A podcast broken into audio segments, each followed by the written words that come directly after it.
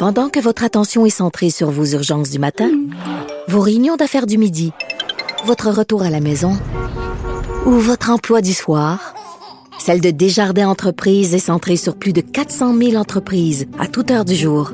Grâce à notre connaissance des secteurs d'activité et à notre accompagnement spécialisé, nous aidons les entrepreneurs à relever chaque défi pour qu'ils puissent rester centrés sur ce qui compte, le développement de leur entreprise.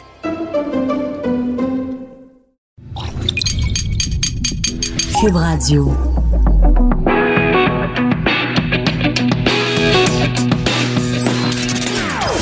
Des opinions bien à elle. Sophie Durocher. Son franc-parler ne laisse personne indifférent.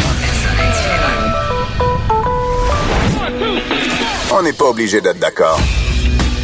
Bonjour tout le monde, c'est Sophie Durocher en ce splendide jeudi 18 avril 2019. Vous écoutez, on n'est pas obligé d'être d'accord, mais mon prochain invité, je pense que ça va, on va être d'accord sur pas mal tout. Je Mario Je- ouais, Pelcha, probablement. bonjour. Bonjour. Bonjour. Écoute, à chaque fois que je te que je t'ai reçu à la radio, c'était toujours pour des affaires de controverse, tout ça. On s'arrange aujourd'hui oui. pour qu'il n'y en ait pas en de a pas. controverse? Il y en a pas. T'es, t'es, t'es serein, t'es bien dans ta peau, tu viens nous présenter un nouvel album et tu n'es pas dans la chenoute, tu dois tellement être content.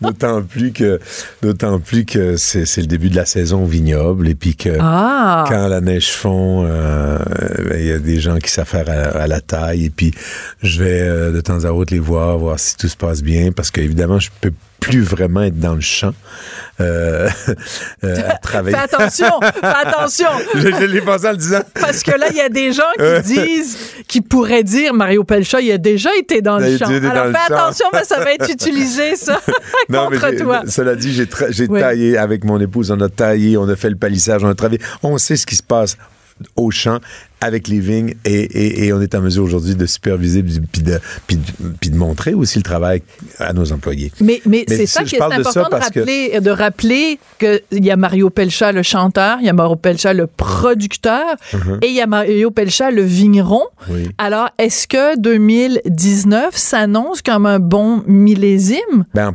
oui, parce que, ben, en ce sens qu'on a eu un bel hiver et qu'il n'y Ouais. a pas eu de gros froid de moins 35. ça, il n'y a pas eu de 40. gros froid. On n'a Ben, pas vécu le même hiver, toi puis moi, là. Oui, mais on, était- on, on avait une belle couverture de neige. Ah, d'accord. Euh, Donc, tes, vignes, étaient tes pieds de vigne étaient protégés. Voilà. Et il n'y a pas eu de gros froid, c'est-à-dire avant le couvert de neige.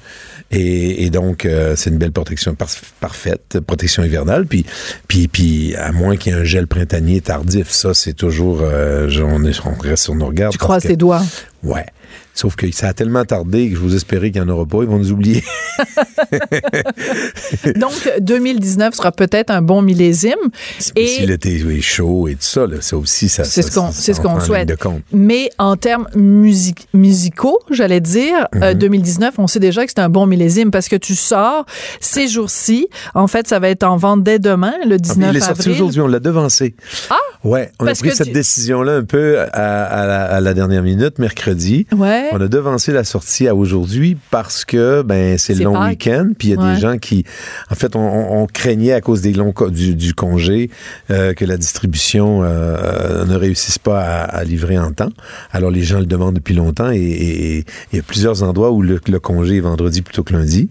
Alors on a déc- décidé de, ben, de le donner, euh, de le mettre en disponibilité aujourd'hui. Les gens étaient très, très contents. Là, on est vraiment des agace-pissettes en ce moment parce qu'on n'arrête pas de parler de ton album. On n'a même pas dit Ah, encore c'était quoi. quoi? Écoute, si j'avais un professeur de journaliste qui m'écoutait en ce moment, il dirait Voyons, du rocher, tu me, tu mets toutes les affaires à l'envers. Les gens, pas. non, ils savent pas, là.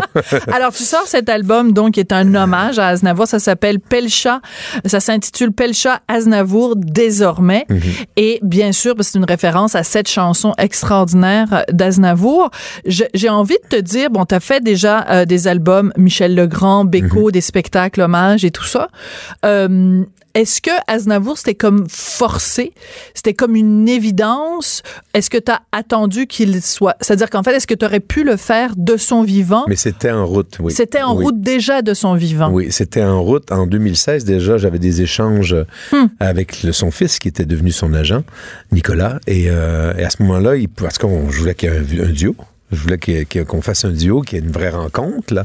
Ben oui. Et, euh, et- et donc, à ce moment-là, il se concentrait à la scène, mais il n'était pas impossible qu'on puisse faire un duo éventuellement. Puis on le croyait tellement tous invincibles et Hmm. immortels.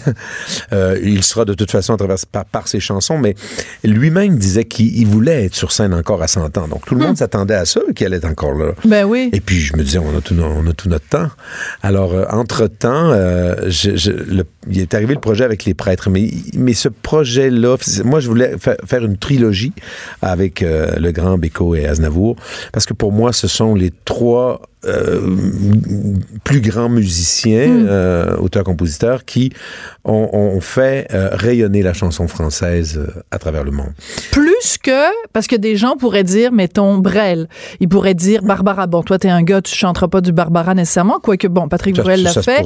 Mais ton, ton panthéon, vraiment, là, ton trio de tête, Oui. pour parler en termes sportifs, c'est vraiment le grand Beko Aznavour. Ben, oui, parce qu'ils ont, ils ont brillé à l'international aussi D'accord. par leurs chansons. Beko a été chanté, chanté par Sinatra, par, par Elvis Presley, par euh, Neil Diamond. Ils ont même écrit des, des, des chansons ensemble. Euh, le grand a été chanté par Barbara Streisand. Ouais. Parce, il a fait des nombreuses The Windmills of musiques, My Heart, voilà, ouais. nombreuses musiques de films. euh, euh, et, et, et, et même chose pour euh, Aznavour, qui a été chanté en espagnol euh, par Iglesias, euh, qui a été euh, repris par Ray Charles, euh, qui a été chanté par, par euh, ben du monde. Puis même aux États-Unis, Aznavour, quand il faisait des spectacles là-bas, il était considéré comme, euh, comme, comme euh, l'un des leurs, Oui, finalement. oui, tout à fait. Si- à chaque fois qu'il allait là, il faisait ça le comble. Et euh, alors, personne dans la francophonie, je pense, qui a réussi ce pari-là. Tu sais, Claude François, bien sûr, avec sa chanson My Way, a été chantée Absolument. par Sinatra aussi, Elvis, mais c'est une chanson, là. C'est pas, c'est pas tout un C'est pas répertoire. un corpus. Tu as tout à fait raison. Et ce qui est très touchant dans le cas d'Aznavour, en plus, c'est l'idée de ce fils d'immigrant arménien Oui. avec un physique qui faisait en sorte que les gens disaient mais jamais tu pourrais être chanteur parce qu'il était tout petit À très ouais. euh, euh, gringalet Mhm.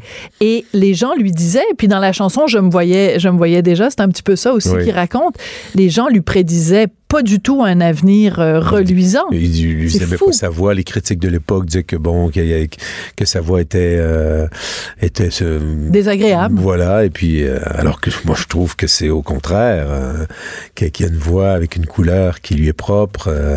il est un acteur aussi. Il a, il, a, il a cette façon de livrer ses chansons avec beaucoup de sentiers et d'émotions et de et d'authenticité. Alors, ça, c'était euh, pour moi un, un beau défi là, en studio. mais une déception en même temps de dire tu te préparais à faire ce duo Ah. alors que tu avais déjà toi produit ce duo euh, Aznavour Darèche Oui, j'avais produit l'album. Donc Paul- en fait t'es jaloux de Paul Je suis pas jaloux de Paul. Ah non, non, non, j'ai vécu ce moment-là avec beaucoup de beaucoup de, de bonheur. Moi, de faire vivre cette expérience-là, Paul Darèche, de chanter avec son idole de jeunesse. très généreux de ta part ouais Ça a été, euh, ça a été comme si c'était moi-même qui étais là avec lui. Et, et j'y ai même pas pensé dans le processus là, de la rencontre, là, où j'ai organisé cette rencontre-là. Je pensais pas à moi là-dedans. C'est quand je les ai vus tous les deux en studio à Paris. Je dis, merde, des chanceux! Moi aussi, je voudrais être là. Et, et- mais mais il n'y avait aucune pointe de jalousie ou d'envie. Au contraire, j'étais très content d'avoir été le, le- le- le- celui qui a, qui a fait vivre ça à Paul. Et c'était beau de les voir, de se parler de métier, de se parler de chansons. de- de- je le dis, j'en ai les larmes aux yeux parce que il fallait vivre là, ce moment, ce moment-là. C'était exceptionnel. Si tu avais fait ce duo avec Aznavour, c'est quelle chanson que tu aurais aimé que vous chantiez ensemble tous les J'aurais voulu faire Emmenez-moi avec lui. Ah oui. Pourquoi? Parce que les autres chansons étant beaucoup des chansons d'amour très, euh, très, euh, je dirais, euh, euh, comment euh, hermétiques, là, où on est, Ouais. il, est, il est seul dans une histoire, il parle à quelqu'un. Celle-là, euh, il y avait la possibilité justement de s'échanger les, les, les, les, euh, les, les couplets. Les répliques, et il y avait une belle harmonie euh, dans les refrains à faire. Tout à fait.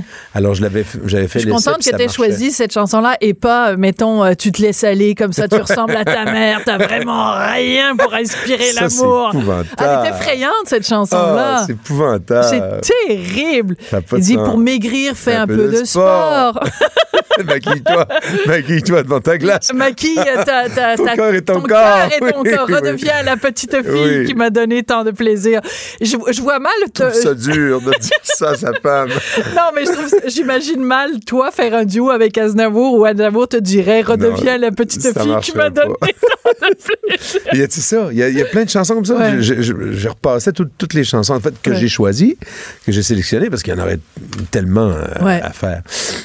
Et parmi celles que j'avais choisies, c'était Emmenez-moi qui se prêtait le mieux à ça. Bon, alors on va écouter non pas Emmenez-moi, mais nous on en a choisi euh, euh, avec l'équipe, on en a choisi deux. On a choisi Je me voyais déjà et La Bohème. Alors on va écouter Je me voyais déjà d'abord un extrait, puis j'aimerais ça que tu, tu nous expliques euh, ce que, que tu vois toi dans cette Oui. Je me chanson-là. voyais déjà en haut de l'affiche. On dix fois plus gros que n'importe qui, mon nom s'étalait. Je me voyais déjà adulé riche, signant mes photos aux admirateurs qui se bousculaient.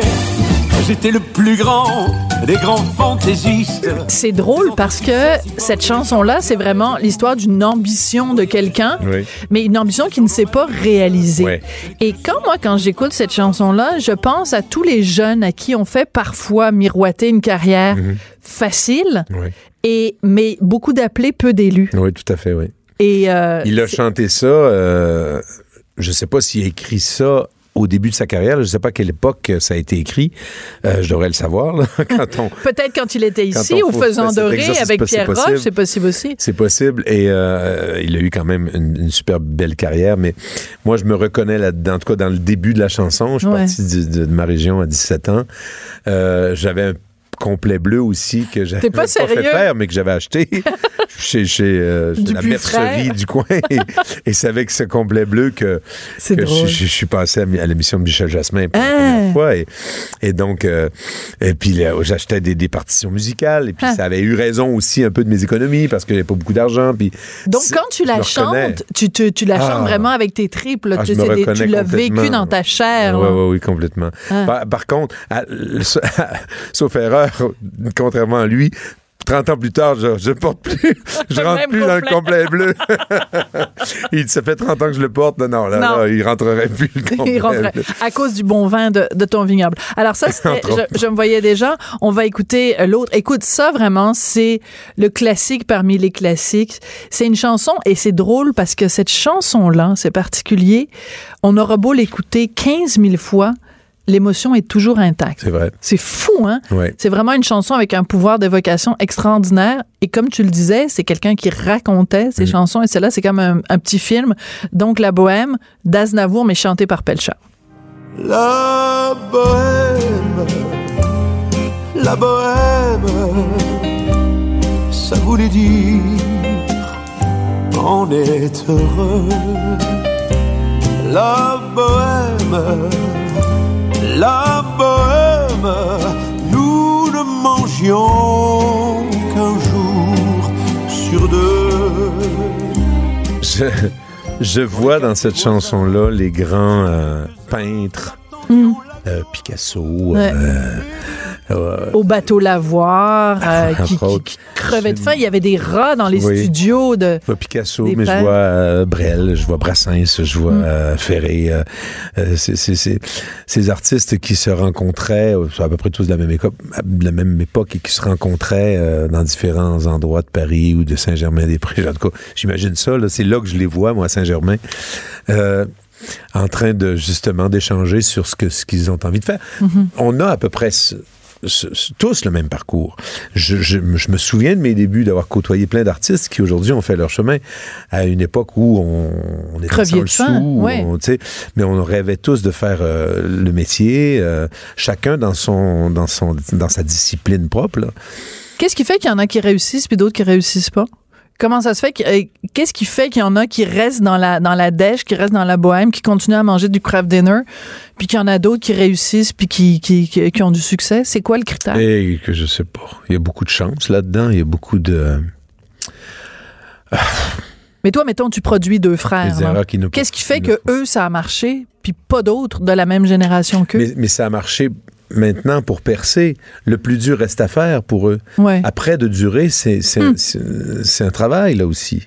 Et je leur souhaite, hein, de, de- de tout mon cœur, mais, mais il, il- il faut faire les, il faut prendre les bonnes décisions tout le temps.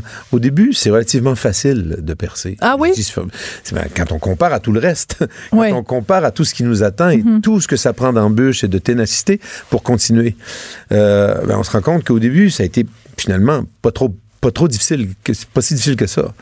Euh, les gens qui, en ce moment, euh, essaient de percer vont dire euh, ben, c'est pas, si facile que, Mm-hmm. que tu le dis, mais si, si ces artistes-là finissent par trouver leur public, ils se rendront bien compte que la, la- la période où ils ont, ils ont essayé de trouver leur place, ils ont travaillé pour trouver leur place, euh, en comparaison avec le reste, c'est- le travail est beaucoup plus difficile après. Mais aujourd'hui, c'est difficile de percer. Là. Ça a changé Ben non, tellement. pas Le- métier a tellement changé. Les producteurs, les gens qui prennent des risques sur de nouveaux artistes, ils sont de moins en moins nombreux à Mhm. cause de, justement de tous les changements. Puis de, de- on en a abondamment parlé souvent. L'avènement d'Internet a fait tout, tout chambouler le, sy- le système. Il va y, il- très certainement y avoir un, un revirement de situation puis une façon d'arriver à ses fins pour la jeunesse. Mais euh, aujourd'hui, au moment où on se parle, je sais pas vraiment c'est quoi le filon? Je- je- je- J'essaie de trouver, par contre, je la veux, moi, la, la réponse. La recette. J'aimerais ça qu'elle vienne. J'aimerais ça que la, la réponse vienne de moi. Euh, parce que j'en vois des artistes de talent. J'en côtoie, je- j'en produis encore et je voudrais tellement que tout le monde entende ce que moi j'entends et que tout le monde les connaisse. C'est comme ça que j'ai décidé de pr- produire des artistes. Aujourd'hui, je le disais tout à l'heure, tu portes trois, euh, trois chapeaux différents. Tu es chanteur, bien sûr. Tu es producteur de Mhm. d'autres artistes et tu es vigneron. C'est le quoi, lequel de ces trois métiers-là qui est le plus payant?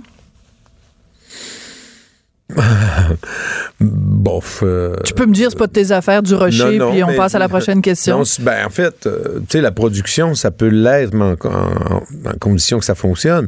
Ça m'est arrivé parfois de perdre beaucoup d'argent à produire des disques. Oui. Perdre au-delà de 100 000, c'est pas Ah, oui. arrivé souvent, là. Ouch! Oui, ça fait mal, mais j'ai jamais euh, regretté ça. Pourtant, je suis pas, pas gambler pour Saint-Saëns, là. Je- T'es pas René Angélil, parce que René Angélil, c'était ça, sa, son, Oui. son, son- sa motivation. Oui, c'était sa motivation, mais on l'est à quelque part quand on prend des sous de son propre argent puis on met sur un artiste inconnu et qu'on le perd et- ou qu'on gagne, parce qu'on peut pas. oui. donné. Et c'est Qui tout double parfois. Voilà, oui. et c'est pour ça que, ben, en fait, je- ça m'a pas trop fait mal quand j'ai perdu, parce que c'est arrivé plus souvent qu'autrement que, que, que ça, a été, ça a été gagnant. Mais je me suis toujours organisé, par contre, pour donner de, de bonnes conditions aux artistes, Hmm. étant moi-même un artiste et ayant vécu dans le passé euh, des conditions qui étaient exécrables et qui, Mhm. qui ont fait ben, que je, je, je vivotais plus qu'autre chose. Moi, ma- mon, mon leitmotiv, c'était que les artistes fassent des sous. Et je leur, tu sais, le, la- le premier, la première artiste que j'avais signée, je l'avais am- amené chez le comptable et je lui ai trouvé un comptable et j'ai organisé toute sa façon, la manière de, de, Hmm. De gérer. mettre de l'argent de côté pour Ouais. qu'elle en ait encore dans, dans, dans, dans 10, 15, 20 ans. Euh, ça, pour moi, c'était important. Tu sais, f- donner des bons conseils, même au Ouais. niveau de la gestion euh, de ses finances.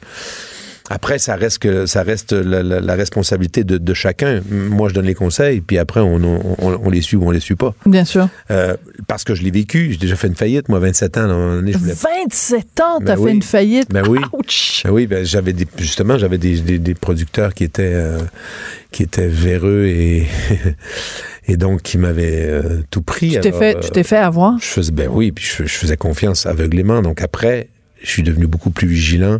Je commençais à m'occuper de mes affaires, puis à regarder mes affaires. Je suis devenu là un peu plus, euh, pas près de mes scènes parce que je, je reste encore, euh, je reste encore, euh, moi je dirais ça, c'est, Un bon vivant. Ouais. puis je suis généreux, puis je, euh, Mais, mais bien gérer son argent, c'est pas, c'est pas être cheap, là. C'est non, pas non, être près de ses sous, Non, là. tout à fait, exactement. Mais C'est juste être intelligent. voilà, voilà, Ouais. bien, bien faire les choses, mais, mais sans pour autant, j'ai pas un rapport. euh, T'es pas séraphin, là. Non, non, non, non, absolument pas. Au contraire. Euh, Mais, Mais à travers ça, t'as t'ai pas répondu à ma question. Qu'est-ce que c'était quoi déjà? Mais qu'est-ce qui est le plus payant? être producteur, être chanteur ou être vigneron? Ben. c'est à peu près. euh, c'est difficile pareil. à dire, ouais. Tu sais, c'est difficile à dire. un chanteur, ça dépend. Il faut que tu vendes des disques, là, pour, euh, pour faire des sous. Ouais. Tu sais, chanteur, ça sera pas payant là, si tu vends pas de disques. Moi, j'ai- je suis chanceux, je vends encore des disques, mais ça se vend de moins en moins des disques. On, et la jeunesse se demande c'est quoi même là, c'est un disque. Mais oui, mais C'est- ils Spotify maintenant, il y a ben juste oui. ça. Alors, ch- chanter là dans un avenir plus ou moins rapproché, ce sera pas payant là. Ça l'est encore pour ceux qui, comme moi, réussissent à trouver un public et, et vendre des disques. Bon, ça c'est une chose. Mais produire, c'est peut-être produire parce que le, le risque est grand, mais, mais, mais encore là, il faut, faut, faut, faut vendre des disques. Ben oui. C'est intimement relié. Si tu produis des artistes puis qu'ils vendent Euh, rien, voilà. ça, ça t'arrivera à rien. Bon, finalement, c'est faire du vin. Bon, c'est fait vers du vin. Bon, je l'ai, ma Ben, en fait, réponse. Dans un avenir euh, à l'avenir, ça va peut-être être plus payant parce que ça, ça se download pas. Oui, c'est ça. Personne. tu te souviens, à un moment donné, euh, il y a longtemps, longtemps de ça, quand ça commençait, là, Oui. les gens qui téléchargeaient Oui. illégalement des, euh, des, des CD, euh, je pense que c'est Richard Desjardins qui avait écrit sur un de ses disques parce qu'il voulait pas que les gens téléchargent illégalement. Il avait dit le jour où je pourrais avoir de la bière gratis au dépanneur, vous aurez le droit de télécharger mes albums gratuitement. Eh oui. Et à un moment donné, quand, quand c'est devenu, tu sais, que c'est devenu la grosse affaire où, les gens téléchargeaient via des plateformes là, euh, comme Napster et tout ça, quand au début des années 2000. Ouais. Euh, et puis qu'à ce moment-là, en 2007-2008, où j'ai acheté la terre pour, comment- pour euh, le projet de faire un vignoble. Euh, cela dit, un vignoble, c'est pas, c'est- pas, c'est pas payant hein, pour le moment. là. Non, non, on le sait, on le sait. c'est beaucoup plus de travail que c'est que c'est payant. Euh, et donc, j'avais ce projet-là en tête. Mon frère m'envoie quelque chose qu'il a trouvé sur le web, complètement ridicule, une clé USB pour télécharger le vin. Non. Et là, mais non, mais tu sais, Mais on non. sait bien que ça n'existe pas, mais, Mais non. mais moi, là, j'ai presque cru. La fille dit, ils sont un couple, et puis là, ils, vont sur Internet, et puis ils vont, ils voyagent, ils, ils choisissent les, les, les- ils, ils choisissent les vignobles, les plus grands vignobles euh, au monde, ils choisissent leur, leur bouteille, et puis ils branchent la clé USB, et puis là, il y a comme un petit robinet, et puis euh, ils remplissent leur bouteille. Et puis quoi. ils peuvent même, ils peuvent même euh, imprimer l'étiquette. Et puis là, Avec les imprimantes 3D, pourquoi pas? donc, je pense qu'on peut, on peut retrouver ça encore sur, sur YouTube. Écoute, j'ai presque cru. J'ai dit à mon frère, ben voyons. Ben, je, je lâche, ben, je lâche pas chanson, mais je, je, je m'en vais vers ce projet-là parce que j'en peux plus de nous faire qu'on se fasse copier. Puis là, ils vont télécharger le vin. Non, non. télécharger le vin. Non, c'est pas, c'est pas demain la veille. Euh, on a beaucoup parlé donc du fait que t'as pas pu faire ce fameux duo avec Charles Aznavour. Euh, aujourd'hui, l'album il sort. Euh, est-ce que tu penses que Charles Aznavour aurait été fier de cet album-là? J'espère. J'espère. Je suis toujours en contact avec Nicolas. Oui. J'ai essayé de faire le duo quand même en utilisant la bande, euh, une bande originale, euh, qui, qui- parce qu'il y en a quand même plusieurs. Là, il, il les euh, Ouais. en, en live souvent ces chansons-là. Euh, mais, mais Nicolas a préféré euh, ne pas le faire maintenant parce que son Ah. père c'était trop trop récent. Trop récent. Il Mais il n'est pas pas dit qu'un jour, Ah, c'est pas dit qu'on pourra ça pas le le fa- faire. tu le fasses pas C'est ça. de façon virtuelle. Oui, mais j'ai respecté ça. J'ai dit, Nicolas, Ouais. je comprends très bien. Ah. Ce serait mon papa, puis je, je, je réagirais probablement de la même manière. Euh, ça fait quand même seulement, même pas six mois. Il, est- il est décédé le 1er octobre. C'est tout récent. Alors j'ai dit, il n'y a pas de problème, je vais, le- je vais pas le faire. Mais je lui ai posé la question, et j'aurais aimé le faire euh, comme ça. euh, ça aurait été un hommage euh, avec, avec sa voix. T'as l'air en vraiment studio. ému. C'est vraiment quelqu'un qui a été important dans ta vie, dans Ah, ta carrière. mais énormément, mais pas juste pour moi. Ben non, mais bien sûr. Aznavour a remarqué toute une Ouais. plusieurs générations de chanteurs et de chanteuses et, et je pense qu'avec Edith Piaf ce sera très certainement Hmm. C'est une bonne comparaison. la- la- la- la- la- le plus grand porte-étendard de la France, en tout cas même s'il est arménien d'origine, euh, c'est par la chanson française qu'on l'a connu. Ce sera puis encore dans 100 ans, on l'écoutera comme un- comme comme comme Piaf, euh, Mm. euh, restera toujours l'emblème par excellence de la France. C'est intéressant que tu parles de ça parce que lundi, l'autre emblème de la France, un emblème physique qui est parti, euh, qui est parti en feu, une église. Ah oui. Et je me disais, Mario Pelcha, puis on a déjà eu cette discussion, toi et moi, sur, euh, sur la foi, sur la ferveur, Mhm. euh, et on disait qu'on n'avait pas besoin d'être catholique, on n'a pas besoin d'être croyant, on n'a pas besoin de, de, de- d'avoir la foi pour apprécier des chants Mhm. religieux. Ben moi, je pense que de la même façon, euh, on n'a pas besoin d'être croyant pour être complètement bouleversé par l'incendie de. Notre-Dame de Paris. Toi, ça a dû te jeter à terre. Ah, mais complètement. Pour l'avoir vu souvent, Notre-Dame, je l'ai vi- visité déjà une fois, mais à chaque fois que j'allais à Paris, on, on passait toujours proche. On aimait aller, ju- ju- juste le fait d'être là, sur place, aller prendre une glace à- derrière, à, chez Bertillon, à, à l'île Saint-Louis. Où, tu sais, souvent, on dormait, euh, Claire et moi, dans un hôtel qui était sympathique sur une rue euh, euh, de l'autre côté de la Seine, là, dans Saint-Germain. C'est Saint-Germain? Oui, c'est côté? Saint-Germain qui est de l'autre Et, côté. euh, et c'est ça, puis euh, de notre hôtel, on voyait souvent Hmm. l'église. on- C'était toujours un. C'était incontournable un de passer ouais. là tout le temps, ouais. Même si on allait tu sais, jamais à chaque fois le visiter, la visiter.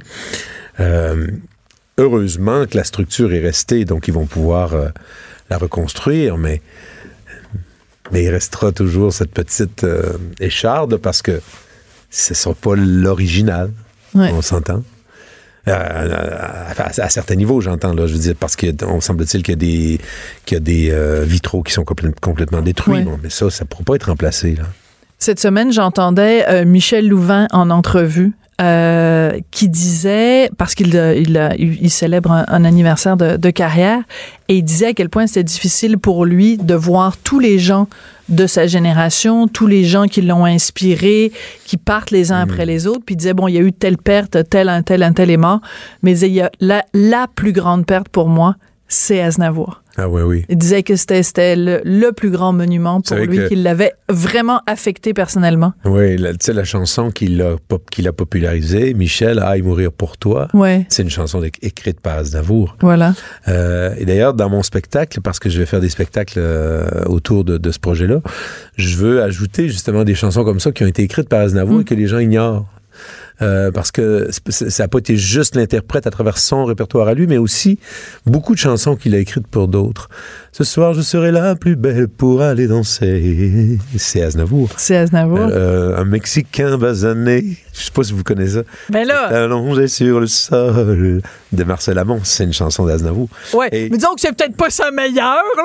Ben moi, j'aimais ça. basané, Moi, là. j'aimais ça. J'avais Non, un mais nom. chante, chante en plus, c'est plus drôle, ça. Euh, ben, Ben, Mexicain basané. Allongé, est allongé sur le sol. Euh, un sombrero sur le nez. En guise, en guise, en guise, en guise, en guise de parasol. Ouais, bon, disons que quand on parle de chef-d'œuvre de la, la composition, c'est, ben, disons Mais c'était rigolo. euh, C'était quand drôle, même au début mais c'est moins bon que la bohème, mettons. Mais non, merci de l'avoir fait en exclusivité sur les, ondes de. Vous avez connu euh, certainement Raymond Bertium. Absolument. Ah, il y avait une chanson de Raymond Bertium qui s'appelait euh, euh, Jour après jour, da, da, da, un monde avec toi. Je me souviens plus des paroles. C'était une chanson C'était Aznavour. Bon, ben, écoute donc. Mais je serai, ce soir, je serai la plus belle pour danser avec toi. C'est, c'est du Aznavour aussi. Oui. Comme quoi, hein? On, est, on en apprend tous les jours. Voilà. Merci beaucoup, Mario Pelcha. Donc, je rappelle que l'album Pelcha Aznavour, désormais, est désormais en vente. Il est... Oh, quel beau jeu de mots. Ben il oui. est désormais en vente. Je suis contente que tu te rendes compte. Il est désormais en vente. Merci beaucoup d'avoir été là. Attends, il faut que je donne des dates de spectacle. Euh, L'hommage va se transporter sur scène 6 juin à Gatineau, 7 et 9, 7 au 9 7, au 8, 9, ouais. Capitole euh, de Québec et au Franco de Montréal le 22 juin. Merci beaucoup. Chroniqueuse et blogueuse au Journal de Montréal. Sophie Durocher. On n'est pas obligé d'être d'accord. Alors, c'est Cannes cet été et comme chaque année, ben, on est complètement euh, bouleversé chaque fois qu'il y a des artistes québécois qui euh, sont euh, en lice, surtout quand ils sont en compétition. Et ben, dans ce cas-ci, notre enfant prodige, notre, euh, notre génie du cinéma, Xavier Dolan, va y être. C'est évidemment une très bonne nouvelle, mais il n'y a pas juste lui, il y a aussi euh, Monia Chokri comme réalisatrice. Bref, on parle de tout ça avec Maxime Demers, qui est euh, chroniqueur cinéma au Journal de Montréal, Journal de Québec. Bonjour Maxime. Bonjour Sophie. S'il avait fallu que Xavier Dolan soit pas choisi à Cannes, il nous aurait-tu piqué une petite crisette ou pas pour la croisette? La crisette sur la croisette. oui, ou euh, en dehors de la croisette. Mais oui, effectivement, euh, euh, ben, déjà que l'année dernière, euh, il y avait, je pense qu'il aurait peut-être aimé ça y aller, mais que ses, ses distributeurs, producteurs préféraient lancer son film anglophone à Toronto, qui était probablement plus, selon eux, un meilleur endroit pour Mhm. ce genre de film. Euh, donc là, il se reprend cette année, effectivement. Je pense qu'il est bien content. Oui. Alors, je fais des blagues, mais bien entendu, c'est un, cinéaste pour qui j'ai la plus grande admiration professionnelle. Il faut se le dire, c'est un des grands noms du cinéma, du cinéma québécois. Qu'est-ce que ça représente pour Xavier Dolan, qui, on peut le dire, Maxime, sa carrière, lui, il a été mis au monde professionnellement à Cannes. Il y a vraiment une relation d'amour entre lui et, entre autres, Thierry Frémaux, qui est le président de Cannes. Ben c'est vraiment là, tu l'as dit, là, c'est un enfant de Cannes, hein, en fait, euh, euh, Xavier Dolan. Euh, puis c'est assez spécial. Quand on y pense, là, il vient d'avoir 30 ans. Et c'est- sa sixième sélection au festival et sa troisième en compétition du festival. festival. Écoute, c'est une feuille de route. ouais. Oui, c'est une feuille de route incroyable. Et euh, en plus, c'est particulier parce que il célèbre d'une certaine manière cette année euh, le dixième anniversaire, dans le fond, de la présentation de J'ai tué ma mère à la quinzaine hmm. des réalisateurs en 2009, puis qui avait le film qui avait carrément mis au monde euh, euh, Xavier Dolan et sa carrière à Cannes en, en grande. Donc oui, il y a quelque chose de particulier avec ce retour, là, mais on parle de retour, ça fait trois ans la dernière fois qu'il est allé avec juste la fin du monde. Ça semble quasiment une éternité pour lui, tellement il est habitué d'y aller souvent. Et c'est dix ans après le, lancement de tué ma mère. Donc, je pense qu'il y a il y a quelque chose de spécial avec ce retour-là. Mais euh, il y a aussi l'année, euh, corrige-moi si je me trompe, où il était membre du jury. Oui, c'est ça. Donc euh, là, j'ai pas compté ça, mais oui, ça, euh, il y avait une invitation, donc c'était en 2015, entre euh, Mommy et, et euh, Juste la fin du monde. Il est allé comme membre du jury. Je m'en rappelle très bien parce qu'il était jury l'année où Denis Villeneuve était en compétition. c'est vrai, c'est vrai, tu as tout à fait raison. Et c'est intéressant parce que on, on, lui souhaite évidemment tout le meilleur avec ce film-là, Mathias et Maxime, dont on sait pas beaucoup de choses. Tu sais, la, vie est mort de, de euh, John, F. Donovan, euh, on avait, tu sais, on avait vu beaucoup d'images de tournage, on avait beaucoup, etc. Puis ça a été une grande déception parce que le film a pas connu la carrière qu'on aurait souhaité pour son premier film en anglais. Donc, est-ce que le fait qu'il soit à Cannes cette année, ça va mettre peut-être un, peu de baume sur sa plaie de Life and Death of euh, John F. Donovan? Moi, j'ai l'impression que oui. J'ai l'impression que lui, dans sa tête, là, il a, il a un petit peu hâte de, de, passer à autre chose. Puis, dans le fond, il n'avait pas caché, là, euh, euh, quand on était... Je l'avais rencontré euh, au Festival de Toronto, là, quand il a présenté son Donovan, là, Ma vie avec John F. Donovan, et il, était en train de tourner Mathias et Maxime, puis il, il, disait là, que vraiment sa tête était rendue dans ce nouveau hmm. film-là. Ça a été, ça a été une longue aventure, hein, qui est même pas terminée en fait, hein, l'aventure Ma vie avec John F. Donovan, parce que le film est sorti en France récemment. Oui. Il n'est pas encore sorti au Québec. Mais ça, c'est hallucinant. Oui, c'était un problème de distribution, c'est ça?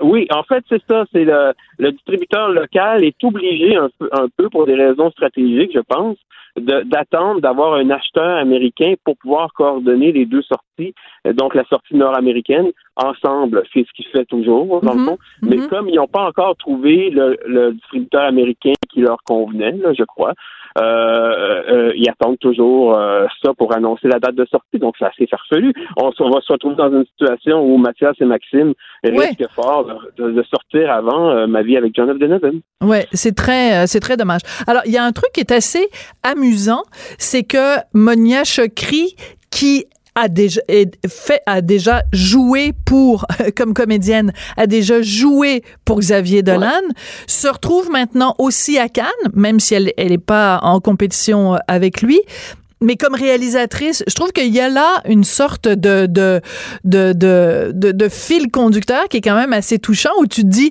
Xavier Dolan est tellement euh, omniprésent à Cannes que même des actrices qui ont joué avec lui maintenant sont là. Mais je dis pas que le talent de Monia Chokri euh, dépend de Xavier Dolan, c'est pas ça que je dis, mais je trouve c'est un beau clin d'œil quand même là de la vie. Effectivement, puis je pense qu'il y a quelque chose de charmant là-dedans aussi. Euh, Cannes, c'est un peu ça, hein, c'est des familles. Euh, puis euh, je pense qu'il y a un petit peu ça de charmant aussi. Ce matin, d'ailleurs, à la conférence de presse, pour ceux qui s'étaient levés comme moi à 5 heures pour la regarder, la conférence de presse, Thierry Frémaux, quand il a présenté la sélection de, de à un certain regard de Monia Chokri, il a dit, ben vous la connaissez peut-être ou probablement dans les films, comme actrice dans les films de Xavier Dolan. Donc pour eux, c'est quelque chose donc, référent. il réinvite un peu, c'est ça, exactement, il réinvite un peu euh, la, la, la, gagne élargie de Xavier. Là, euh, euh, donc, d'une certaine manière, comme Monia est allée à Cannes avec les amours imaginaires et Laurence Enoué, ben, elle fait déjà un petit peu elle aussi partie de la famille, là, donc c'était logique qu'elle y soit. Et puis, ben moi, j'ai hâte de voir son film, je l'ai pas encore vu évidemment, mais je me rappelle que son court métrage, quelqu'un d'extraordinaire, était vraiment très très bon. oui, elle est vraiment hyper talentueuse et comme, comme comédienne, on la sait très talentueuse. Et euh, mm-hmm. en effet, mais passer d'un court métrage à un long métrage, c'est pas un exercice auquel tout le monde euh, que tout le monde réussit.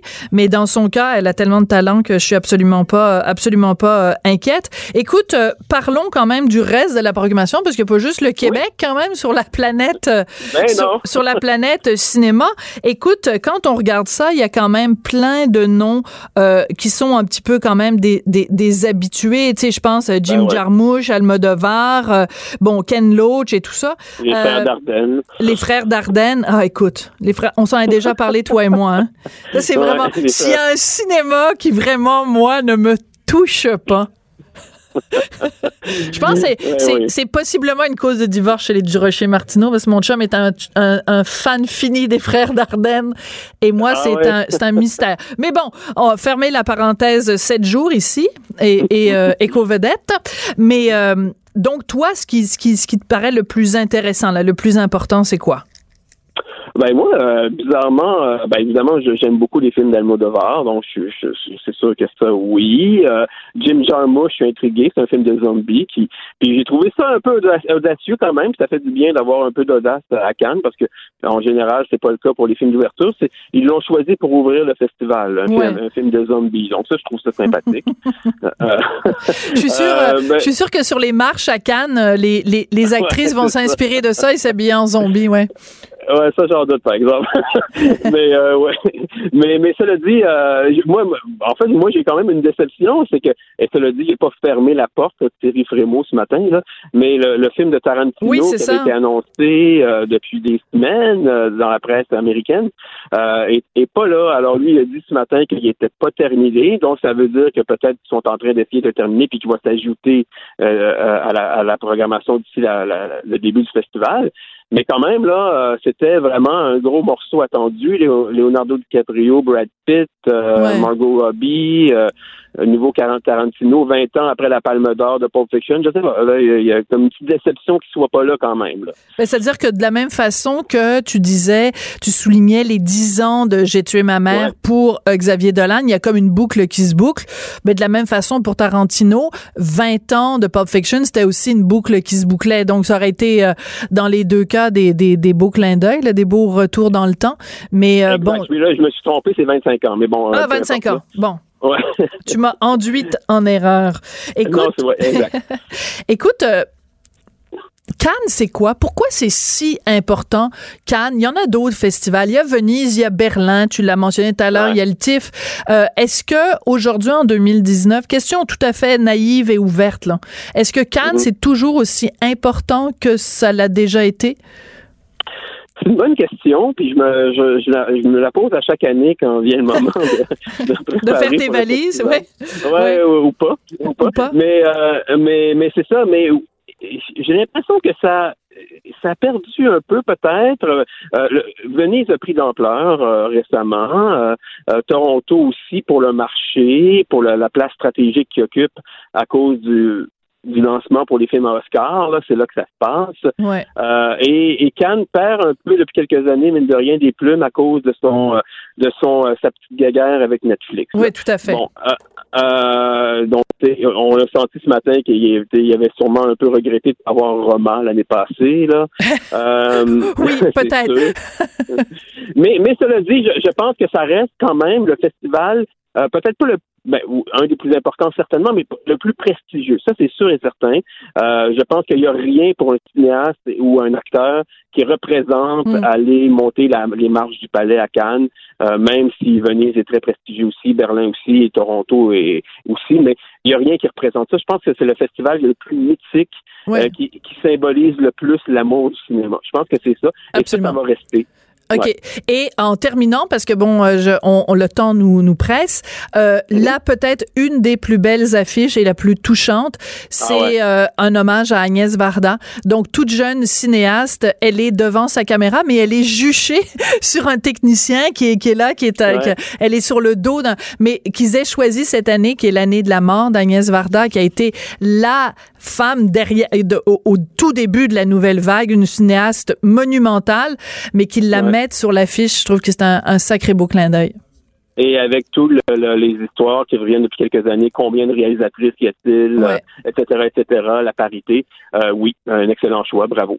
Ben oui, tout à fait, mais moi je pense que ça va au-delà de ça. Tu sais, c'est pas juste on doit faire un geste pour les femmes là. Tu sais, c'est une incontournable Agnès ah Varda.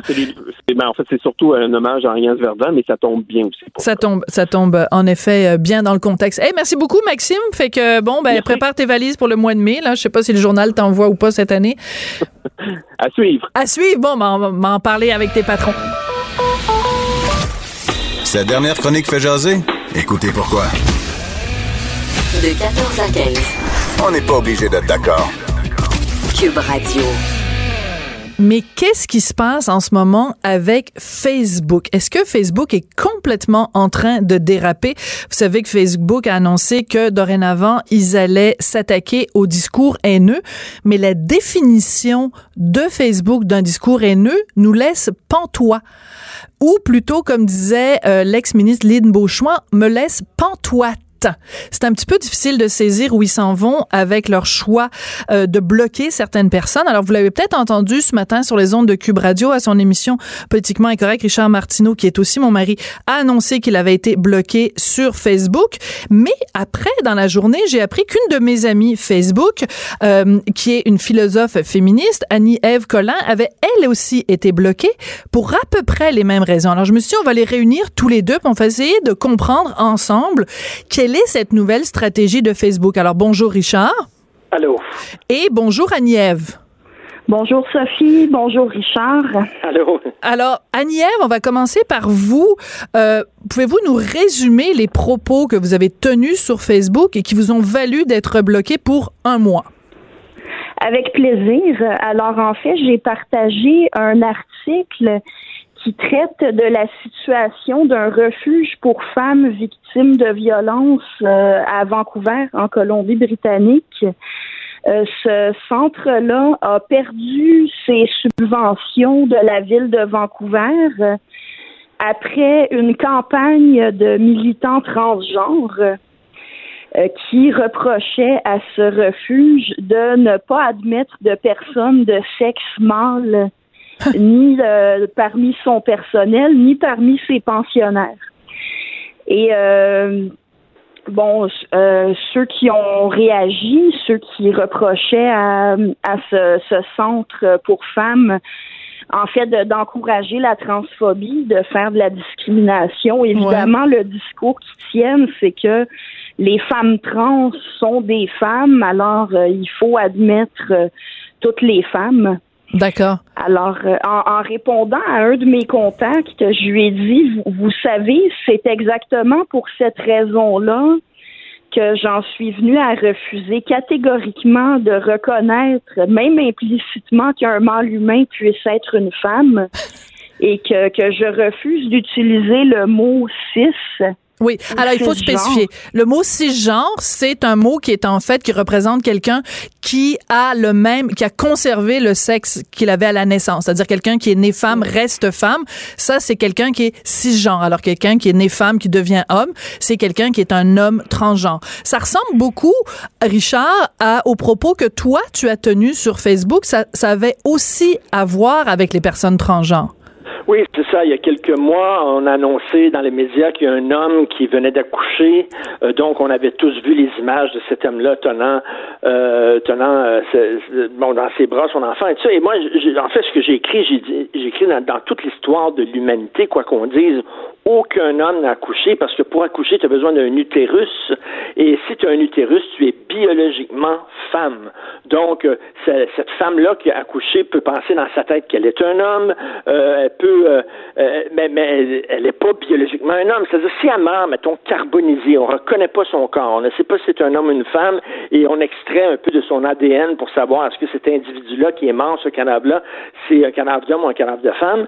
Mais même si elle, dans sa tête, se dit homme, euh, les chromosomes, son ADN va dire qu'elle est femme, elle est biologiquement femme. Donc, c'est tout ce que je disais. C'est rien de transphobe. Je disais, je disais pas que je, reconnais pas les, les transgenres, mais je disais que quand même, pour accoucher, il faut que tu sois une femme pour accoucher. C'est une vérité scientifique. Et le fait d'avoir énoncé un fait scientifique, un fait prouvé, euh, fait qu'on on me barrait sur Facebook. C'est un peu ridicule. Mais ce qui est particulier dans votre cas, c'est que tous les deux, vous écrivez des choses qui sont un peu des évidences. C'est un peu comme dire l'eau est mouillée. Et Facebook euh, censure en fait vos propos, euh, considère comme des propos haineux. Annie-Ève, je me tourne vers vous. Vous êtes une philosophe féministe, donc vous questionnez beaucoup justement sur ces questions-là de genre. En quoi, d'après vous, ça peut être considéré comme des propos haineux de dire que euh, vous refusez l'appellation de cisgenre? Eh bien, parce que ça revient à refuser d'admettre que les celles qu'on appelle les femmes trans sont des femmes. Alors, euh, ça demande une bonne dose euh, d'audace, mais euh, oui, je l'affirme maintenant à la radio. Je refuse de reconnaître que celles qu'on appelle les, des femmes trans sont des femmes. Ce ne sont pas des femmes, ce sont des mâles humains.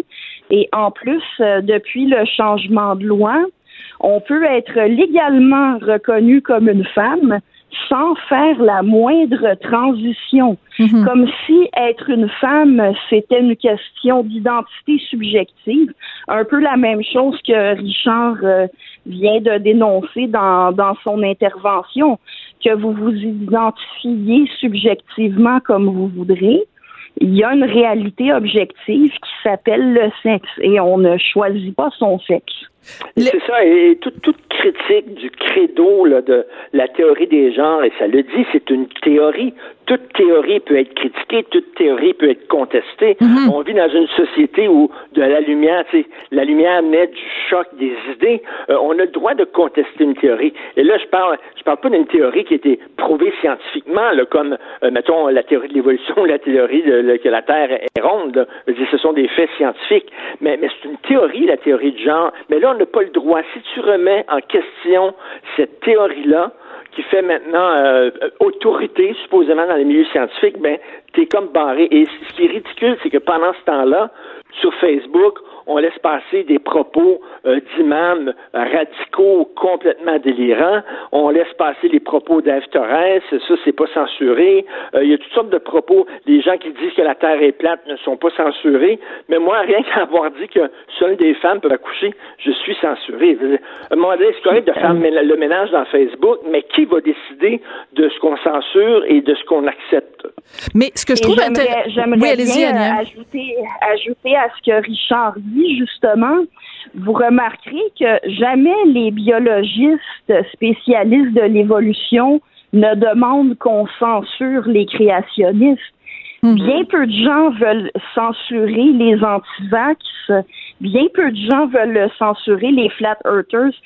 Comment expliquer que le mouvement transgenre et le mouvement queer veuille à ce point censurer ceux qui défendent des positions qui vont à l'encontre des leurs. On peut soupçonner que c'est précisément parce qu'ils savent très bien que leurs théories ne tiennent pas la route et ben, que des gens comme Richard et moi sommes capables de les réfuter. Mais soit ça ou il y a une forme d'intransigeance. C'est-à-dire que je pense par exemple à cette euh, chercheur qui euh, a fait toute une étude et qui a soumis la possibilité que les jeunes enfants qui faisaient la transition, qui, qui disaient moi je suis transgenre, qu'il y avait ce qu'on appelle en anglais le peer pressure, c'est-à-dire la pression des pères et que dans bien des cas, euh, euh, les enfants qui voulaient changer de sexe, pas dans tous les cas, mais dans beaucoup de cas, c'était pas réellement de la dysphorie de genre, mais que c'était euh, bon, ils en entendaient beaucoup parler à l'école, ils en entendaient beaucoup parler dans leur milieu et que c'était la chose à la mode, la chose à faire. Ben, cette femme-là, elle a émis cette théorie-là en disant il faut qu'on fasse plus de recherches puis qu'on réfléchisse plus à ça.